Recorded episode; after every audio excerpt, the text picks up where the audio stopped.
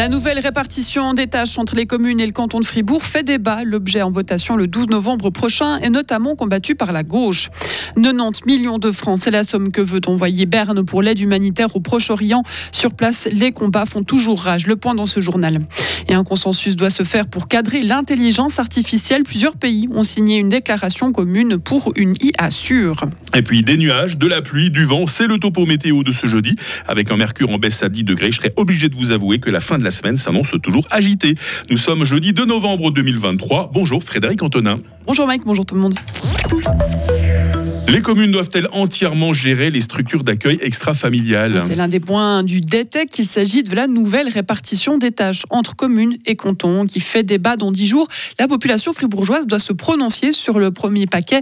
Un premier paquet qui concerne aussi les soins à domicile, les institutions spécialisées ainsi que les personnes âgées en EMS. Didier Castella est le conseiller d'État en charge du dossier. On a un mélange entre les compétences, les tâches, le financement entre les communes et le canton. Tout ça pour à une gouvernance qui n'est pas optimale. Et qui dit gouvernance pas optimale dit baisse des qualités des prestations. Aujourd'hui, c'est important de dire qui commande, paye.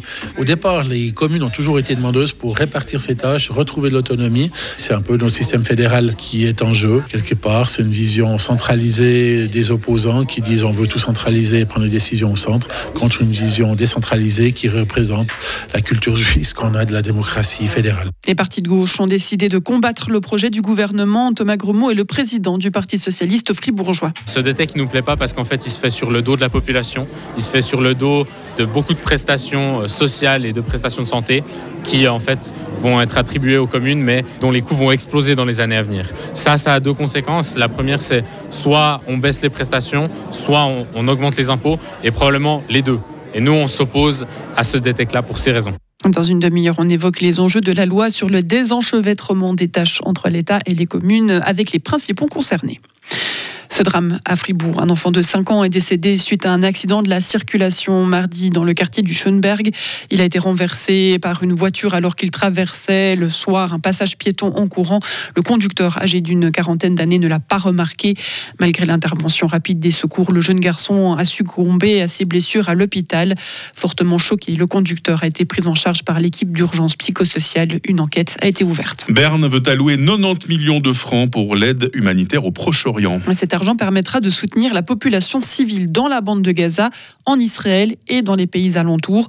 Le Conseil fédéral a aussi clarifié hier sa position sur le conflit. Il condamne les attaques du Hamas et reconnaît à Israël le droit de se défendre. Il appelle toutes les parties à respecter le droit international humanitaire et de protéger ses civils, mais pas un cessez-le-feu. Ignacio Cassi, ministre des Affaires étrangères. Nous appelons à des trêves humanitaires appeler le cessez-le-feu dans un moment où on reconnaît le droit d'Israël de se défendre n'est tout simplement pas possible. Mais il est possible d'appeler Israël à permettre l'accès humanitaire, à garantir l'accès humanitaire même, et à permettre ainsi de soulager les personnes qui en ont besoin. Pour ce faire, il faut des trêves humanitaires de cessez-le-feu, mais c'est des trêves d'une certaine durée. Ce crédit de 90 millions de francs doit encore être approuvé par le Parlement. La chaîne du bonheur, elle, de son côté, lance un appel aux dons en faveur des victimes du conflit. Elle s'appuie sur plusieurs organisations partenaires suisses sur place qui ont, sont parvenus à acheminer de l'aide dans la bande de Gaza ces derniers jours. La chaîne du bonheur rappelle aussi que du côté d'Israël, des milliers de personnes vivent dans la peur et l'incertitude après les attaques du Hamas. sur place, euh, Frédéric, les combats font toujours rage. Hein. Oui, des centaines de blessés palestiniens et étrangers ont été évacués hier de la bande de Gaza. La zone est bombardée sans répit par l'armée israélienne. Elle a à nouveau frappé le plus grand camp de réfugiés du territoire, faisant des dizaines de morts selon le Hamas. La guerre déclenchée par l'attaque du mouvement islamiste palestinien en Israël est entrée dans son 27e jour. La tempête Kieran progresse à travers le nord-ouest de la France. Elle s'est abattue sur l'ouest de la Bretagne durant la nuit avec des rafales de vent records. Seuls des dégâts limités ont été signalés jusqu'à présent et un blessé léger est à déplorer. Trois départements du nord-ouest sont entrés depuis minuit en vigilance rouge. Et puis la Chine, les États-Unis, l'UE et une vingtaine de pays ont signé hier une déclaration pour un développement sûr de l'intelligence artificielle. L'engagement s'est fait lors du premier sommet international mondiale consacrée à cette technologie à l'essor fulgurant au Royaume-Uni. Cette réunion n'a pas pour objectif de poser les bases d'une législation mondiale, a précisé la ministre britannique de la technologie Michelle Donnellan, mais elle doit tracer une voie à suivre. il faudrait que cette intelligence artificielle soit là pour nous aider et pas pour nous supplanter, Frédéric. Exactement. vous êtes irremplaçable, vous, je vous rassure. Ah, tout de suite, hein. vous revenez, la, la preuve, c'est que vous revenez à 7h30 hein, pour continuer à, à nous informer. Retrouvez toute l'info sur frappe et frappe.ch. Il est 7h06. La météo avec Bauhaus Matran, ton spécialiste pour l'atelier, la maison et le jardin. Économise maintenant du temps avec Click and Collect, bauhaus.ch. On a connu plus engageant comme météo, hein, journée euh, maussade à tout point de vue. Aujourd'hui, un ciel couvert, des pluies abondantes, un fort vent de sud-ouest. À cela s'ajoute une baisse des températures hein, et une limite euh, de la neige qui va descendre d'ici ce soir à 1500 euh, mètres. Les minimales ce matin, 4 degrés à Charmey, 5 à Fribourg, 7 à Estavayer-le-Lac. Il fera cet après-midi 8 degrés à Bulle, 9 à Châtel-Saint-Denis et 10 degrés à Fribourg.